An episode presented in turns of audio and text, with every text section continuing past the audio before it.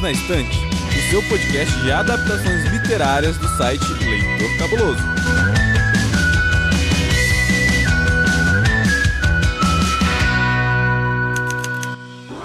Você sabia que tem livro? Pois é, nós já discutimos o livro no último episódio. Se você não ouviu, corre lá e ouça, porque vale a pena. Inclusive, rolou algumas discussões um pouco mais profundas, né, Thiago?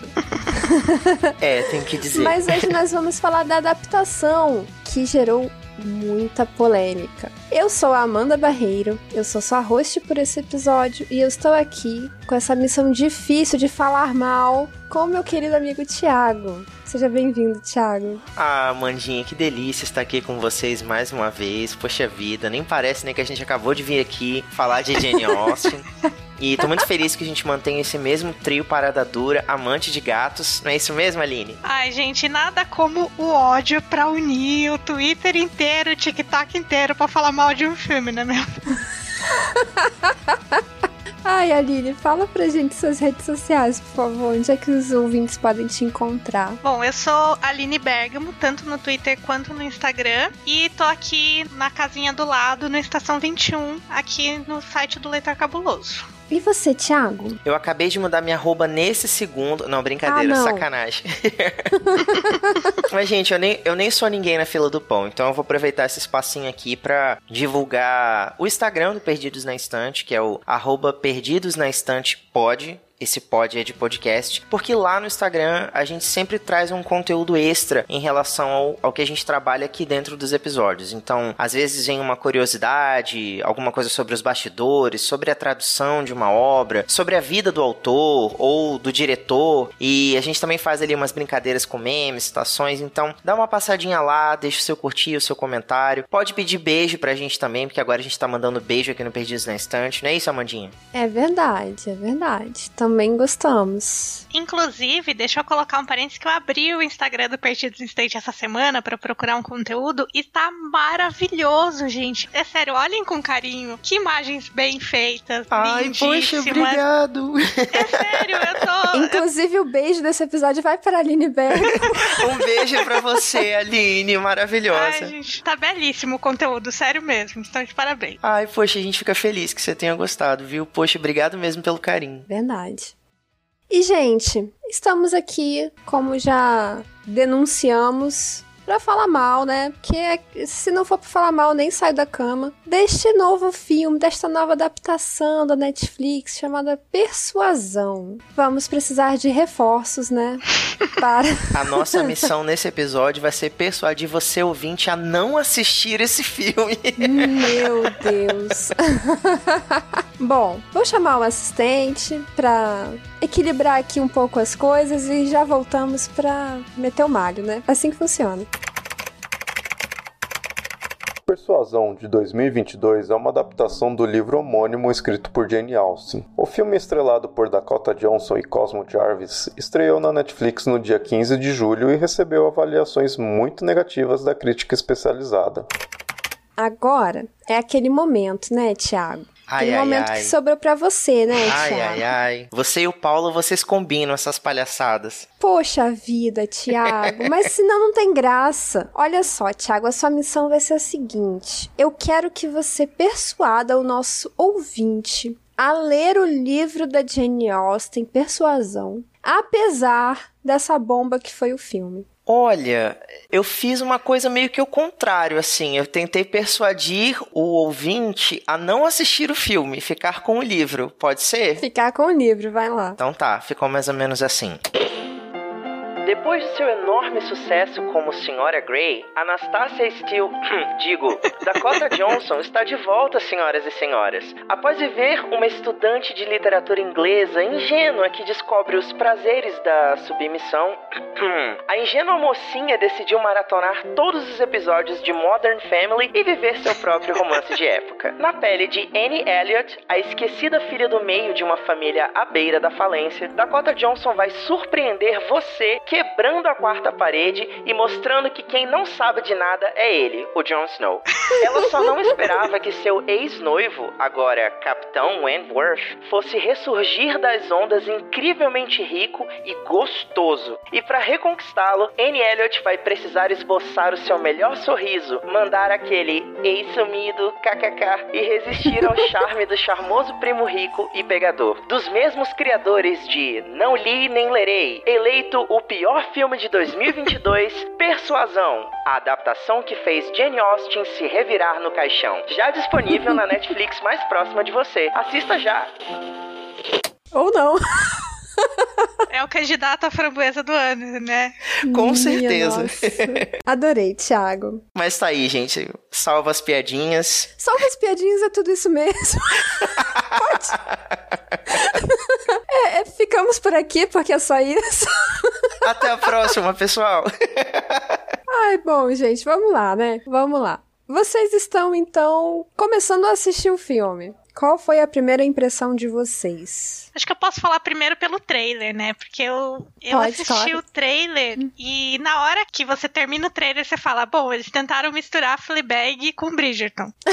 Exatamente isso. Foi isso. Você é não isso. é a primeira pessoa que fala isso. Não, porque é, é muito na cara que foi essa brincadeira que eles tentaram fazer, assim. E aí, assisti o trailer, eu tinha acabado de ler o livro e antes de ir ver o filme, eu fiquei pensando: como é que será que eles vão fazer isso, sabe? E eu achava que tinha um potencial ali no trailer. Eu confesso hum. que eu não julguei logo no começo. Eu achava que podia dar certo, sabe? Se eles colocassem a ver certo. Mas o filme tem umas piadas que vão muito longe que não precisava. Desnecessário. É.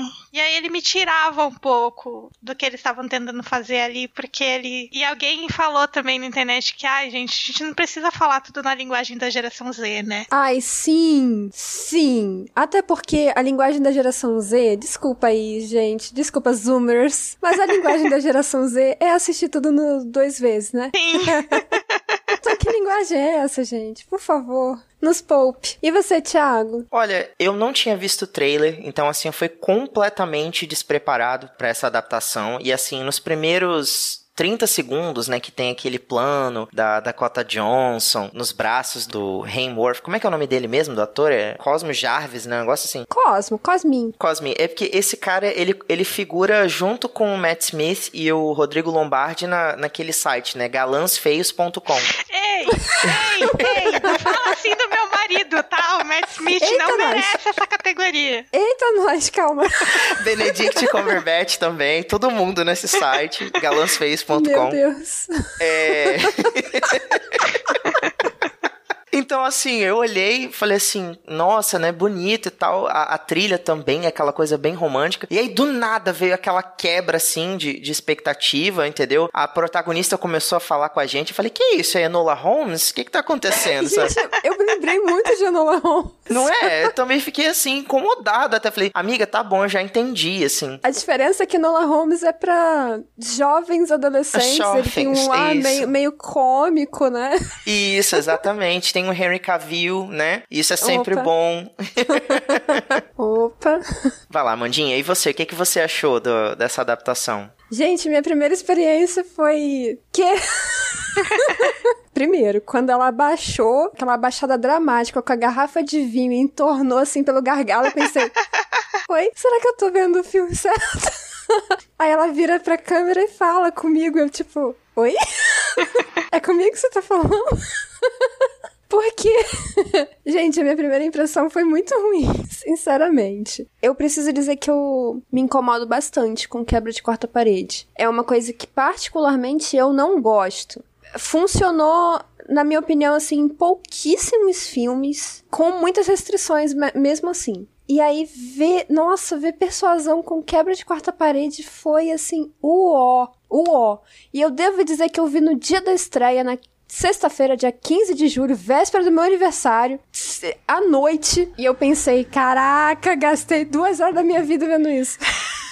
Eu posso fazer uma confissão? Ah. Eu assisti no sábado, né? No dia do seu aniversário. E assim, eu não sei se é porque eu tinha feito uma refeição bem assim abastada, né? Comida de vó no sábado, eu dormi bonito da metade do filme pro final, assim. eu precisei terminar de ver no dia seguinte. Meu Deus. é, eu, o filme me perdeu em algum momento também. Eu acho que ele foi muito longe e, e eu tive que dar umas voltadas, assim, para retomar, sabe? Mas eu tenho uma confissão aqui a fazer, que assim, eu não sou uma purista de, ah, romance, ah, respeitem os clássicos. Eu acho que tá tudo bem você querer fazer uma releitura e querer ir longe. Então, acho que para mim é, não fiquei ofendida com o filme. E eu assisti ele no domingo. Então, eu passei a sexta e o sábado lendo as pessoas revoltadas na internet e rindo. Do tipo, meu Deus, não é possível que esse filme seja tão ruim assim. E aí eu entrei no domingo com a mais baixa das expectativas, assim, porque eu já tinha lido todo mundo cagando. E eu comecei a procurar onde que eu podia passar um pano até de tão revoltada que as pessoas estavam, sabe? E eu assisti pelo caos, mas realmente tem alguns momentos que eu falava, não, pera, não tá dando. Mas no geral, não fiquei tão ofendida.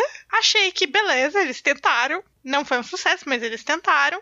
E sei lá, cara. Assim, a quarta parede é uma alternativa ao filme com narração, que é 90% dos filmes baseados em livros que tem um narrador falando, que é uma coisa que eu odeio, uhum. que eu acho que funciona muito pouco é, e normalmente você só fica entediado. Então, assim, eles tentaram. Eles tentaram inovar. Infelizmente, não falou com a geração que realmente tá lá pegada na dona Jane Austen, talvez. É uma boa reflexão, é. Queria pegar o gancho do que a Aline falou. A diretora do filme, a Carrie Cracknell, ela não é muito experiente dirigindo, né, cinema, mas ela é uma referência muito respeitada no teatro, né? Ela se dá muito bem no teatro britânico, né? Então essa adaptação de Persuasão foi meio que a estreia dela, né? No... Não, foi realmente a estreia dela. Dirigindo uma produção audiovisual. Então você pode ver que as escolhas que ela faz na direção, principalmente para a fotografia do filme e a mise-en-scène, são muito pautadas da experiência dela com o teatro. Então você vê, por exemplo, tem duas cenas que você vê isso muito claro. Uma é quando os Elliot perdem a, a propriedade, assim, né? eles decidem que eles vão precisar sair para alugar Kellent Hall. E aí a, a, a Anne tá conversando com o pai dela e tem vários empregados passando atrás carregando móveis, né? Então, assim, o enquadramento que ela faz não valoriza muito o cenário. É muito assim como se fosse um palco de teatro mesmo. O tempo todo o filme parece emular isso. Eu senti realmente um, um enquadramento exagerado só na Dakota. Isso, é, é, mas o enquadramento é, é, proposital. Ele é feito uhum. para destacar as falas dos personagens. Você não vê muito os cenários, você não tem muitos planos abertos, assim, mostrando paisagens, essas coisas. Você tem o ator enquadrado ali em cena e o que tá acontecendo atrás dele, assim, já não interessa muito. Porque é como acontece no teatro. O importante, às uhum. vezes, não é tanto o cenário em si, mas a presença de palco do ator. Outra cena, que é aquela quando ela tá conversando com a Mary e a, as duas irmãs Musgrove estão tentando passar despercebidas atrás para ir dar um, uma fugida, né? Uma escapada. Uhum. Aquilo ali é muito caricato do teatro, sabe? Tipo, elas vão dando aqueles passinhos e se escondendo atrás do cenário para você, Sim. espectador, perceber que elas estão passando, mas, mas os personagens não. não. Exatamente. É muito do teatro isso. É uma boa análise também, Thiago. E aí a gente acaba é, entrando na questão de que o ritmo e o formato narrativo, né? As duas coisas, no caso, foram extremamente modificadas com relação ao livro. Nossa, total, totalmente. Né? Totalmente. Eu acho que uma nova proposta, inclusive. E talvez essa nova proposta não tenha sido nem bem interpretada pela audiência, nem bem entregue pelo filme. Eu acho que é um conjunto das duas coisas. O que mais vocês percebem que aconteceu ali que deu essa confusão aí entre a narrativa e a audiência? O que, que vocês percebem de complicado nesse filme. Eu acho que para mim é uma grande ofensa você escalar a Dakota para um filme onde duas vezes vão fazer piada que ela é feia. Nossa. Isso, isso me incomodou muito, gente. Ela é literalmente a pessoa mais bonita do filme inteiro. Sim, Sim. concordo, porque esse filme tem muita gente esquisita, principalmente os homens, assim. Mas, é, e eu acho que isso é um ponto positivo do filme, e eu acho que isso é um reflexo dessa geração de audiovisual que a gente está vendo agora, que é, você brincou do galã feio, mas que é terem pessoas mais normais e menos galãs de Hollywood em tela. Eu sinto que a gente tem passado por um movimento onde as pessoas não são tão bonitas e uhum. algumas são até meio esquisitinhas, assim, tem o seu charme e tal. E eu acho que isso é uma coisa que esse filme trouxe, mas aí colocou a mina mais bonita, linda, perfeita como a protagonista que ninguém gosta e acha que vai morrer solteira. Uma protagonista, inclusive, que o próprio livro diz que ela tem uma beleza apenas mediana. Exatamente. Isso foi uma crítica que eu ouvi em vários lugares, assim, muita gente dizendo que parecia que os produtores dessa adaptação não leram o livro. Parece que eles, tipo assim, pegaram uma sinopse na Wikipédia e beleza, vamos fazer com base nisso aqui que a gente leu. Mas eu diria que o maior problema dessa adaptação é ser refém de Orgulho e Preconceito, a adaptação de 2005 e de Bridgerton. Por quê? Porque muita gente vai olhar para essa adaptação pensando na perfeição, né, na, no filme maravilhoso, espetacular que é o Orgulho e Preconceito de 2005 e com essas inovações que a, série Bridgerton da Netflix fez, né, em cima da época que ela, ela se propõe a trabalhar, esse, esse período regencial, com um elenco mais, assim, etnicamente diversificado, algumas licenças poéticas, né, para falas e comportamentos, né, e, e, eu acho que ele fica refém dessas duas informações e, e por causa disso, os valores que ele tenta trabalhar nessa modernidade jogam ele para baixo, sabe? Fazem ele se empobrecer. Fora, assim, é, piadas totalmente fora de hora, sabe? Não, não dá para você achar engraçado. Você fica, na verdade, com um sentimento, assim, de vergonha, sabe? Você fica... Cringe. Isso, exatamente. Você fica, nossa... Que é justamente o cringe da Fleabag, da primeira temporada. É, é a mesma sensação da Fleabag quando ela faz uma baboseira e todo mundo fica, meu Deus, essa menina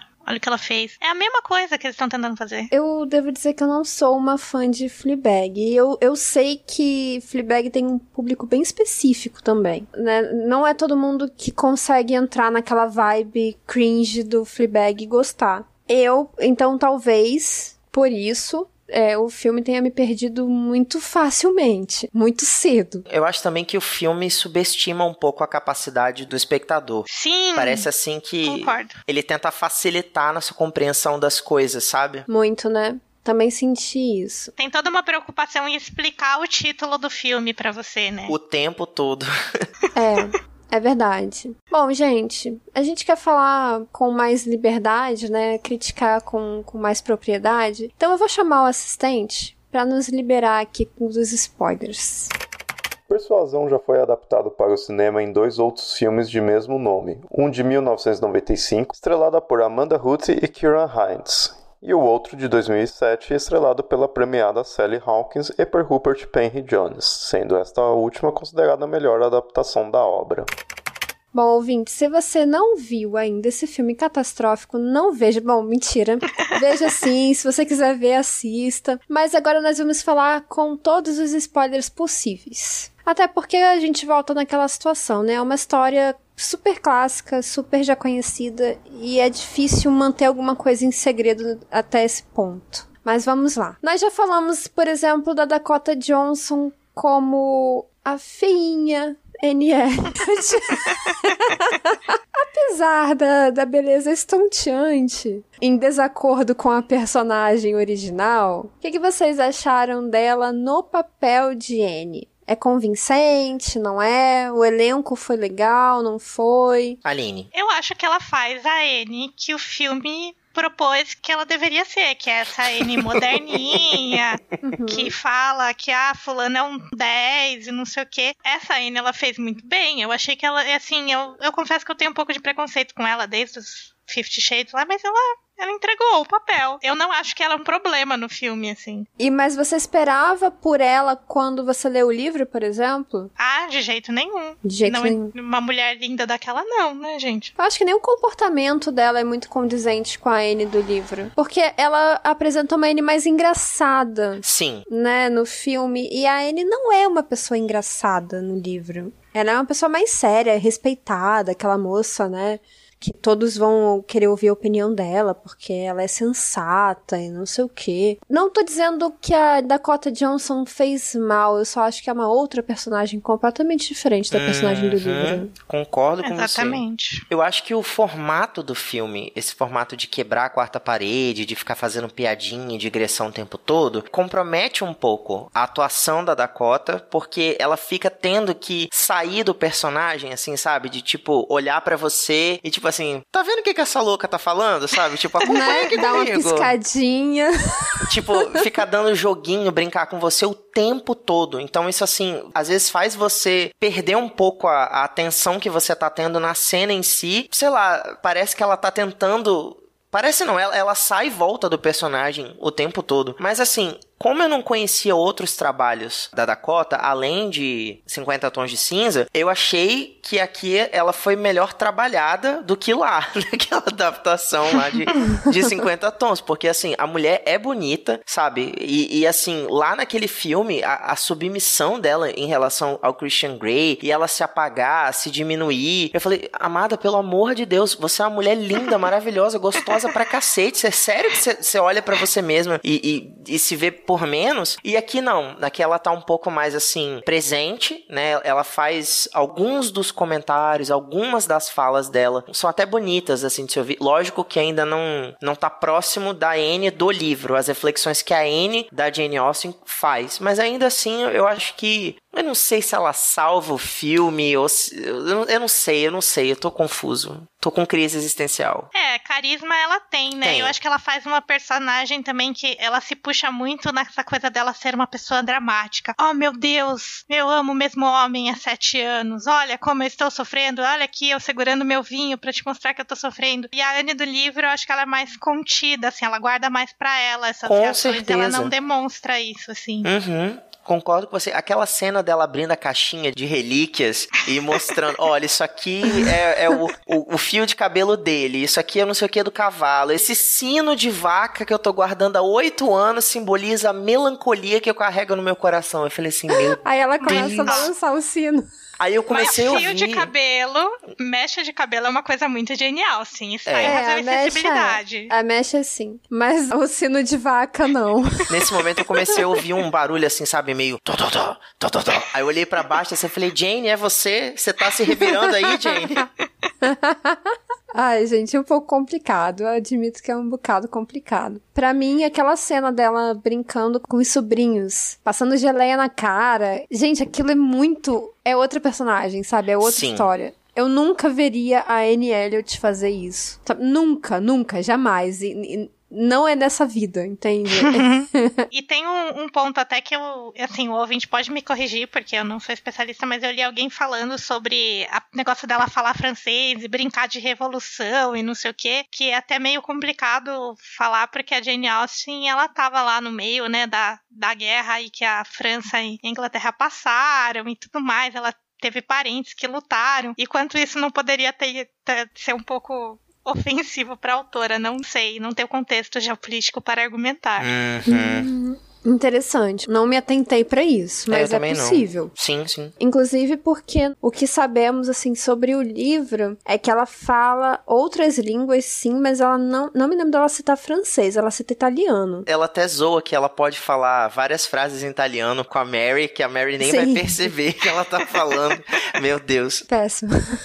Bom, gente, e o, o nosso galã feio? O que, que vocês acharam dele? Eu achei ele só feio mesmo. Só feio, nem galã. Também achei ele um pouco feio, viu? Cara, teve vários momentos que eu olhava pra ele e falava: esse homem tá com prisão de ventre. Certeza. Olha pra ele. Tem pelo menos três dias que ele não vai ao banheiro. Assim, sabe? Você sentia isso, assim, na, na expressão dele. Assim. Às vezes parecia até que ele, ele. Eu não sei, ele, ele tava tão preocupado em passar aquela aflição do, do Frederick, mas sei lá, eu, eu, não, eu não consegui comprar ah, como eu imaginei enquanto eu tava lendo o livro, sabe? Porque no livro ele parece um homem assim, apesar de maduro, mas ele parece muito endurecido pelas circunstâncias, né? Uhum. Sim. E aqui não. Aqui ele parece que fica tentando peitar essas provocações da Anne, fazendo essas piadinhas complementando aquela cena do jantar. Ele... Nossa, Nossa, aquela cena. Ai, meu Deus. Fa fala, Aline, pode falar. Não, é, é, tem uma pergunta aqui na pauta pra gente falar da, da, da cena que menos gostou, e assim, para mim essa é, é a cena mais constrangedora, Entendi. assim. E é realmente a forma como ele responde ela, né? Não é só a Anne que tá fazendo piadinha, ele vai, ele, ele dá uma trucada nela ali que é meio desnecessária, talvez. É, isso daí, eu, eu não sei se eles estavam tentando fazer parecer engraçado, tentando emular essa coisa de, de enemies to lovers, né? Mas, poxa, eles têm um passado, entende? É, é não é o caso de enemies to lovers, porque eles já eram é, lovers. Exato, entendeu? é, é, é isso que eu quero dizer, não, não encaixa na, na proposta. Na verdade, se nós formos assim pros jargões, eles seriam muito mais um somebody that I used to know do que um enemies to lovers né? É aquela dorzinha de eu já te amei, hoje eu não te conheço mais. Nossa, Amanda, que profundo. Não é? Ou oh, The One That Got Away também, né? Tipo... Vamos começar aqui o karaokê. Do que literalmente uma coisa de eles se odiarem. Eles não se odeiam, tem aquele ressentimento só, mas tem aquele ressentimento porque já teve muito amor. Sim, sim. Né? Em alguns momentos do que vocês estão falando aí que eu tô me recordando, realmente parece que eles têm um algo mais do que um ressentimento. É como se fosse ali quase que uma, uma implicância, né, uhum. em cena entre eles. Mas tudo bem, nós estamos falando aqui de um monte de coisa que deu errado. Alguma coisa deu certo? Deu. A Mari é maravilhosa. Amei, ri muito. Eu quero uma série só com ela, sendo ridícula assim, amei. e você, Thiago? Pra mim, o que deu certo foi o coelhinho. Ah, oh, coelhinho. Eu só fiquei pensando assim, gente, essa pessoa que fez esse filme nunca teve um coelho de estimação. Porque, assim, durante aquela viagem, ela já estaria toda cagada. Opa! Opa, corta. Gente, coelho é um negócio, assim, complicado, sabe? Quando você vai ver, sua roupa tá cheia de Nescau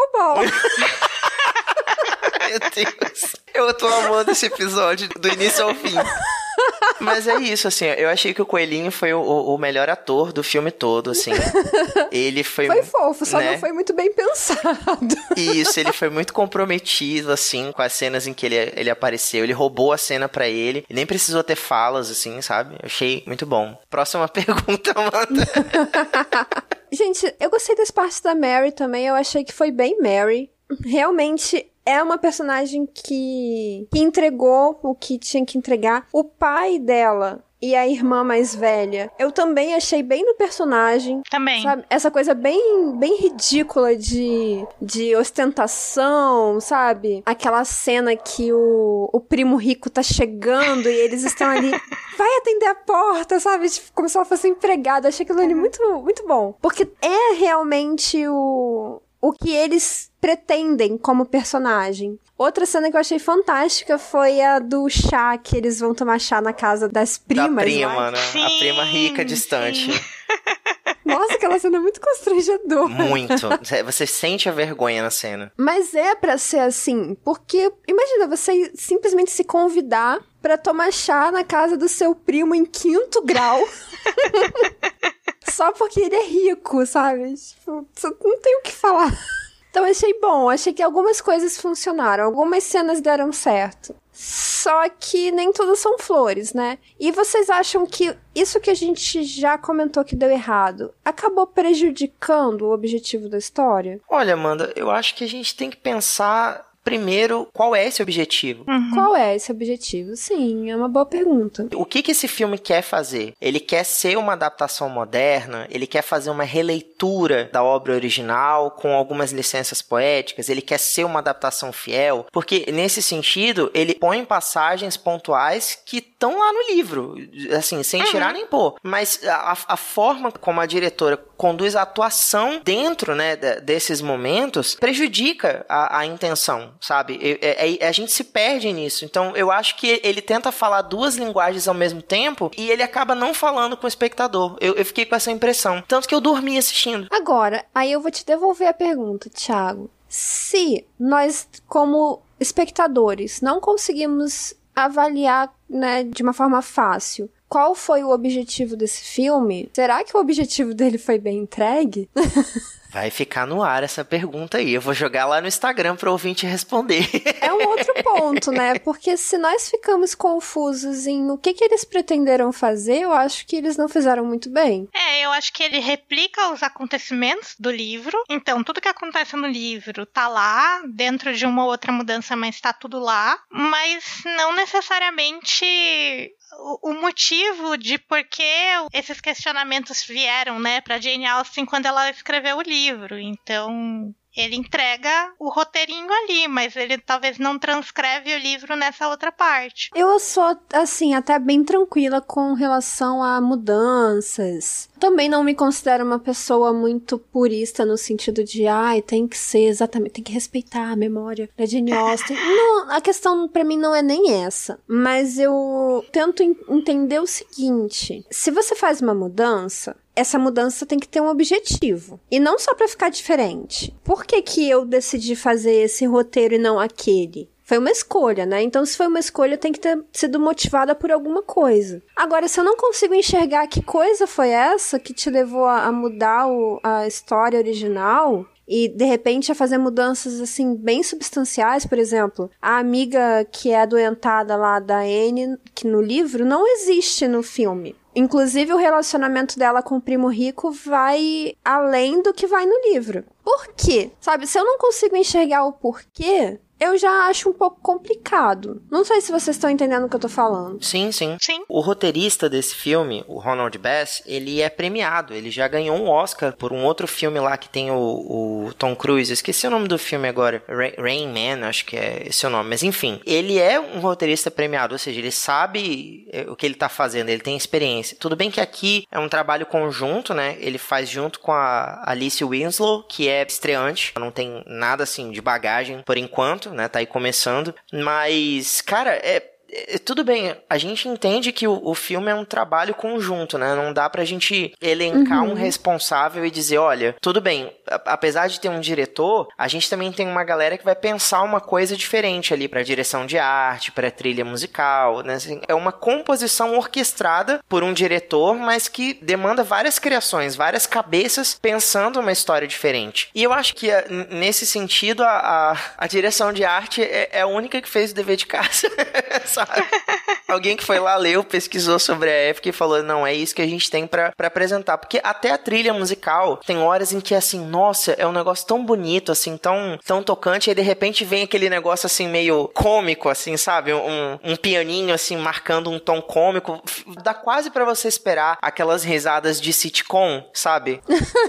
tipo em Friends, tipo aparece em Chaves, para você saber sim, o momento que é pra sim. achar engraçado, sabe? Eu, uhum. eu fiquei falando, só tá faltando isso, assim, nesse filme, assim entendeu? É, é, é, isso, assim. Inclusive, o que você falou sobre ter feito dever de casa, pesquisado tudo da época e tudo mais, esse também foi um problema que me pegou muito. Esse anacronismo que fizeram com a história. Porque veja bem, sem problemas você fazer um, sei lá, um filme, uma série apenas baseado em tal história e você fazer modificações e tudo mais. Mas quando isso sai muito do contexto histórico, porque tem um contexto histórico específico, o Persuasão. Sabe? Por mais que não fale, eu acho que não fala o ano que, em que se passa, mas nós sabemos que é naquele século, tem uma referência histórica. E aí você pegar, por exemplo, uma carta com emoji, isso já é uma coisa que me incomoda bastante. Quando você realmente foge do que é o esperado para as relações daquela época sabe? Não tô falando de, simplesmente da, da comédia, da coisa mais cômica, tipo Bridgerton. Até porque Bridgerton também, se eu não me engano, não tem uma, uma timeline muito estabelecida. Não, e, e como é fictício, assim, óbvio. É fictício, o, o, sim. O coisa. O, persuasão também é fictício. Mas, por exemplo, assim. Mas se passa em locais que existiram ou existem em determinada época. Uhum. Então, por exemplo, Bridgerton faz uma coisa que eu acho muito legal. Ele pega músicas da nossa época e ele faz versões clássicas para tocar nos bailes. Eu acho uhum. isso espetacular. Eu, eu amo essa, essa conexão que ele faz com o nosso tempo. Mas é uma obra do nosso tempo. Apesar dela retratar o período regencial, ela foi escrita por alguém que vive aqui o nosso contexto. Texto. Então é legal você ver esse tipo de conexão, sabe? De, de licença poética. Mas eu acho que é importante duas coisas a gente falar aqui. A primeira, que tinha duas adaptações para Persuasão, propostas para saírem mais ou menos na mesma época. Uma delas ia direto para o cinema e outra ia ser lançada pela Netflix. Mas parece que essa galera que ia produzir para o cinema, quando descobriu isso, né, que a Netflix também estava produzindo, eles deram para trás por questão de bilheteria mesmo, sabe? E, e tipo assim, uhum. investir pesado numa produção de época para não arrematar o tanto quanto eles gostariam. Eu acho que eles meio que deixaram para pensar isso aí depois. E outra outra questão é que já existe uma adaptação de persuasão muito boa, por sinal. Duas. Eu tava com a cabeça naquela de 2007, da BBC. Sim, tem uma de 95 também. Ah, essa de 95 eu não conheço, mas essa de 2007 tem até aquela atriz que fez A Forma da Água. Sim, Sally Hawkins. Ela mesmo. E assim, pô, a adaptação da BBC para autores é, ingleses, é assim, é fora do normal, é, é tipo super fiel, sabe? É, é, assim, eles fazem com o propósito mesmo de homenagear a obra. Então, assim, você vai ter a essência da história ali sem tirar nem pôr. Então, se você já tem alguma coisa assim mais próxima, o que, que eu espero fazer com uma adaptação em 2022, sabe? Só mostrar que a, a tecnologia avançou um pouco pra gente fazer um filme um pouco mais brilhante, sabe? O que me leva, Thiago, a uma outra pergunta, né? Que eu vi inclusive circulando nas redes sociais, aí nos TikTokers da vida, que é a seguinte, eu decidi explorar isso com vocês pra gente pensar se já existem adaptações de Jane Austen demais. Por que que eu vou fazer mais uma adaptação da Jane Austen? Se não for para agregar algo novo, assim, realmente novo. Mas aí eu acho que os produtores que estavam fazendo esse filme tinham certeza que eles estavam fazendo algo novo e revolucionário. é, aí que tá o problema, né? eu acho que a, a, repercussão do público nem de longe foi o que eles esperavam. Eu acredito que eles realmente achavam que eles estavam fazendo um bagulho, tipo, revolucionário. Porque... Nossa, mas esse povo não tem, assim, um melhor amigo para falar. não, não tem outra explicação. Porque, assim, é o que o Thiago falou. Temos uma adaptação de persuasão que é considerada canônica, que é a, a de 2007. Orgulho e Preconceito, imagina hoje você lançar uma adaptação de Orgulho e Preconceito, sendo que você já tem um comparativo que é a de 2005, se eu não me engano, né? 2005. Isso. Uhum. Que, que, é incrível. Que por realmente. si só já compete com a adaptação da BBC também, com, com Colin Firth. Tem gente que fala que ele é o Darcy perfeito, né? Então, por que lançar mais adaptações de produtos que já foram tão bem adaptados? Capitalismo. É uma pergunta sem uma resposta universal. É mais uma pergunta reflexiva mesmo. Essa dúvida ela vem muito quando a gente entra naqueles, por exemplo, filmes antigos da Disney que estão sendo refilmados. Uhum. A resposta em geral é porque a gente está ficando velho e essa nova geração quer ver as histórias sendo contadas do jeito deles. É uma boa resposta. Que se surge nessas discussões. Então, em geral, eu concordo e eu não vejo problema que a Jane Austen seja recontada várias e várias vezes. Eu não acho que esse é o problema. Talvez o problema seja os jovens recusar assistir um filme de antes dos anos 2000. pode ser também, pode ser. Tem essa questão aí também, com atores que eles não conhecem, nunca viram, não estão bombando aí no, com na mídia, feios. com galãs feios, isso aí. Mas a Aline tocou nesse ponto bem bacana sobre a, as adaptações da Disney, né, ganhando novas versões, ganhando releituras. Eu acho que abre margem pra gente discutir a questão de propósito também. Por exemplo, é, Malévola. Vamos recontar a história da Bela Adormecida pela perspectiva da vilã. Então, mas aí você tem uma nova proposta, né, Thiago? Exato. Tem ali uma nova proposta. Você está fazendo com o objetivo de mostrar um outro lado da história. Se a gente fizesse aqui persuasão pelo ponto de vista do Frederick, um homem que amava uma mulher, mas que foi chutado porque ele era pobre na época e agora ele é rico e ele veio mostrar, pera, essa história já existe, é chocolate com pimenta. Não é isso? Ela era pobre, foi, foi desconsiderada pelo mocinho, aí ela ficou muito rica e voltou para esbanjar na cara de todo mundo. É chocolate com pimenta, tá aí. é uma, uma, boa reflexão. Mas é difícil, né, Amandinha? A gente, a gente produzir algo realmente original, né? É... Muito. E talvez esse seja um, um problema, assim, essa pretensão de, como a Aline falou ali, de eles acharem que estão arrasando, estão entregando um material completamente novo. Sendo que eu já vi esse filme, foi Enola Holmes. é isso aí, é sobre isso e não tá tudo bem. Sendo que Enola Holmes é engraçadinho até. E tem o Henry é Cavill. Bonitinho, tem o Henry Cavill, sim. Ei, você quer encontrar um mundo secreto de adaptações literárias? Sim, mas onde? Perdidos na estante. Bom, gente, e teve alguma cena favorita nesse filme? Ou alguma cena que vocês odiaram tanto que vocês simplesmente precisam comentar? Eu, eu acho que essa história que eles colocaram no final do primo rico pegando a mocinha gorda para fazer uma cena de comédia engraçadalha Ai. não ficou legal. Porra! Nossa, desculpa. Foi péssimo. Foi péssimo. Eu, eu só fiquei olhando, tipo, por quê? De onde isso saiu? Dito isso, o Primo Rico é muito bonito. Fica aqui o disclaimer. É, eu concordo. concordo. Eu só gostaria de saber como que ele é um primo assim com traços orientais, sendo Menina, que eles são primos. Sim, exatamente. Eu fiquei pensando nisso também. Dentro da semi-nobreza britânica daquele século. Que estranho, né? Mas enfim. É Bridgerton. e sua cena favorita ou não tão favorita, Amandinha? Olha, complicado, viu? Eu vou dizer que uma não tão favorita foi justamente a cena da carta. Não é que eu odiei a cena, mas tendo em vista que é uma das melhores cenas do livro, eu tinha uma expectativa de que, poxa, pelo menos nessa cena eles vão acertar. E quando eu digo acertar, eu digo mais de sentimento mesmo, porque é uma uhum. cena que precisa ser sentida. Poxa, ela tá ali, como nós falamos no episódio anterior com toda aquela expectativa, toda aquela ansiedade, será que ele tá me notando? Será que ele lembra de mim? Será que ele ainda me ama? Será que ele vai falar comigo? Será que ele vai me dar bom dia? Tudo aquilo na cabeça dela e de repente ela vê uma carta com o nome dela. E assim, eu, eu imagino, né, assim, a cabeça da mulher explodindo, tipo, meu Deus, o que, que tem aqui nessa carta? Eu preciso ler correndo. E tem que ter aquela emoção. E aí ela abre a carta e ela dá um sorrisinho e ela começa a ler a carta e eu fiquei, foi só isso? Eu, eu também não gostei. Você não sente. Pra ela sair correndo, dar aquele beijo mega clichê, tipo, meet me halfway, entendeu? Ai, a... Você não sente, sabe? Isso. É uma cena que você tinha que sentir, você tinha que sentir toda aquela explosão de expectativa correspondida, aquele amor, aquela coisa que ela esperou há tanto tempo. E ela dá um sorrisinho e lê a carta. Cara, a mulher está viva. Não é possível. Olha, eu confesso pra você que eu me arrepiei mais com Christian Grey falando com ela. Aquela cena fatídica, né? Eu não faço amor, o resto fica por conta de você ouvinte.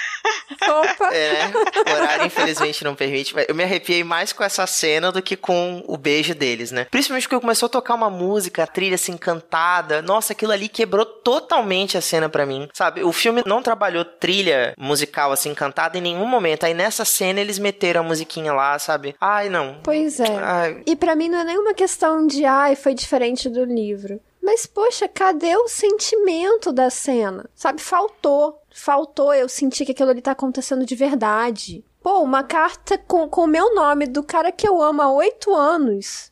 Eu ia me arrepiar dos pés da cabeça, cara. Como assim? Eu não sei nem se ia ter coragem de abrir. Nossa, eu ia dar 30 tipos de treco antes de abrir a carta. E assim, eu vou ser um pouco ousada aqui e dizer que eu acho que tem momentos em que você não precisa ser fiel. Uma carta é um jeito super legal de você colocar uma, um plot dentro de um livro. Uma carta num filme de audiovisual, talvez tenha outra forma mais interessante. Talvez, talvez pudesse poderia... trocar por uma declaração. Poderia. Contanto que tivesse uma emoção verdadeira, sabe? Uhum. Que eu realmente sentisse que aquilo tá acontecendo. E o fato dela ler a carta, né? Tipo, não tem nem Sim. a voz dele. Eu, eu também achei fraco, assim. E ela também lê achei. olhando pra gente. Ela lê, olha é... pra gente. Lê, olha pra é, gente. É, exato, exato. Cadê a emoção, minha filha? Parece que tá morta morta. e você, Thiago? Você não falou da sua cena. É porque eu não tenho. eu não tenho, por isso que eu não falei. Eu não consigo elencar uma cena favorita. Eu nem consigo elencar, assim, uma cena que... Ah, eu não gostei. Eu não, eu não consigo nem lembrar direito das cenas do filme. Meu Deus. Então, eu não me lembro de nada do filme, gente. O Passou. coelhinho, o coelhinho. Eu vou ficar com o coelhinho, entendeu? Vai ficar com o coelhinho. É, eu achei ele fofinho. Tá, agora pensa no que eu te falei, tá? tá bom. Eu gosto de Nescau. Bom, gente, apesar de falarmos mal, nós nos divertimos. Sim. então é isso, ouvinte. Assista por sua conta e risco. Não diga que você não foi avisado.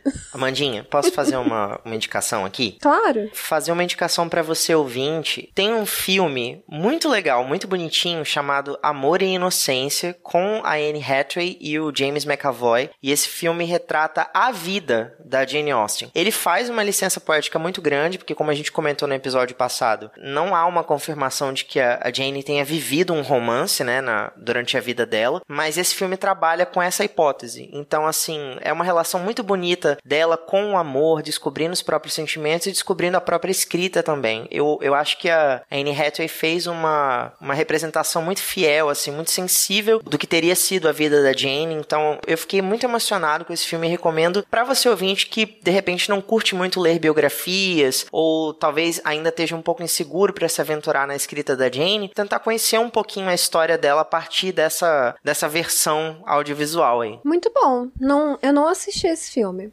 Boa indicação, vou procurar é, também. Se eu puder complementar, eu digo assistam Razão e Sensibilidade com a Kate Winslet, que é um filme da Jane Austen que eles conseguem colocar um humor ali que funciona, eu acho. Tá vendo? Dá pra aprender. Esse foi aquele com a Emma Thompson? Isso, Gente, com o Hugh Grant. Ela fez. A, a, a fala dela no Oscar foi simulando a Jane, não foi? O discurso dela de premiação para esse filme, se eu não me engano, ela, ela, fez como se fosse a Jane agradecendo. Ela ganhou? Olha, não, não sabia disso. Essa adaptação ganhou um Oscar. Olha só, gente, não sabia disso. Eu acho que ganhou sim. Também somos cultura. Oscar de melhor roteiro adaptado, 1996, Emma Thompson. O roteiro é dela também. Então, gente, não se dê o trabalho de ler esse livro. Eu achei ele chatão, mas. É... Fica a, dica. A Vai é direto é pra adaptação. E tem na Netflix. Tem. Porém, no caso do Persuasão, deem uma chance pro livro. Isso, isso. Deem uma sim, chance pro livro. De verdade. Bom, gente, é isso. Aline, muito obrigada mais uma vez pela sua presença. Tiago, você também, muito obrigada por estar aqui de novo conosco. Ah, que isso, Amandinha. É sempre um prazer, uma alegria muito grande a gente falar do que a gente gosta, falar de livrinhos, de filmes, séries e fazer isso em boa companhia é sempre maravilhoso. Do que a gente não gosta também, né, amigo? muito bom, eu fiquei muito feliz porque eu coloquei como desafio quando esse filme foi anunciado que eu ia ler o livro e eu tô me sentindo muito útil de não só ter lido o livro, assistido o filme e ainda gravado sobre, então. É isso aí. Fiz o bingo todo. É sobre isso. Eu achei que ela ia dizer, eu tô satisfeita por ter lido o livro, assistido o filme para falar mal. Fala mal com propriedade. Ouvinte, muito obrigada por ter nos ouvido até aqui e nos encontramos nos próximos episódios. Tchau, tchau. Falou, galera. Contribua para novos episódios do Perdidos na Estante em catarse.me barra leitor underline cabuloso ou no PicPay. Se você é das redes sociais, nos encontre em twitter.com barra perdidosestante e instagram.com barra perdidosnaestantepod. Apresentação, Amanda Barreiro, Thiago Augusto e Aline Bergamo. Pauta, Amanda Barreiro. Assistente, Leonardo Tremesquim. Edição, Ace Barros. Esse episódio é um oferecimento especial dos nossos apoiadores. A vocês todo o nosso carinho. Mas o agradecimento especial vai para Airechu, Aline Bergamo, Amauri Silva Filho, Caio Amaro, Carolina Soares Mendes, Carolina Vidal, Cláudia Rodrigues, Clécio Alexandre Duran, Daiane Silva Souza, Deise Cristina, Fernanda Cortez, Igor Baggio, Lucas Roberto Domingos, Lu Bento, Luciano Terra, Luiz Henrique Soares, Marina Kondratovic, Marina Jardim, Melissa de Sá, Nilda, Priscila Rúbia, Ricardo Brunoro e Rodrigo Leite. Muito obrigada, pessoal. Um enorme beijo para vocês.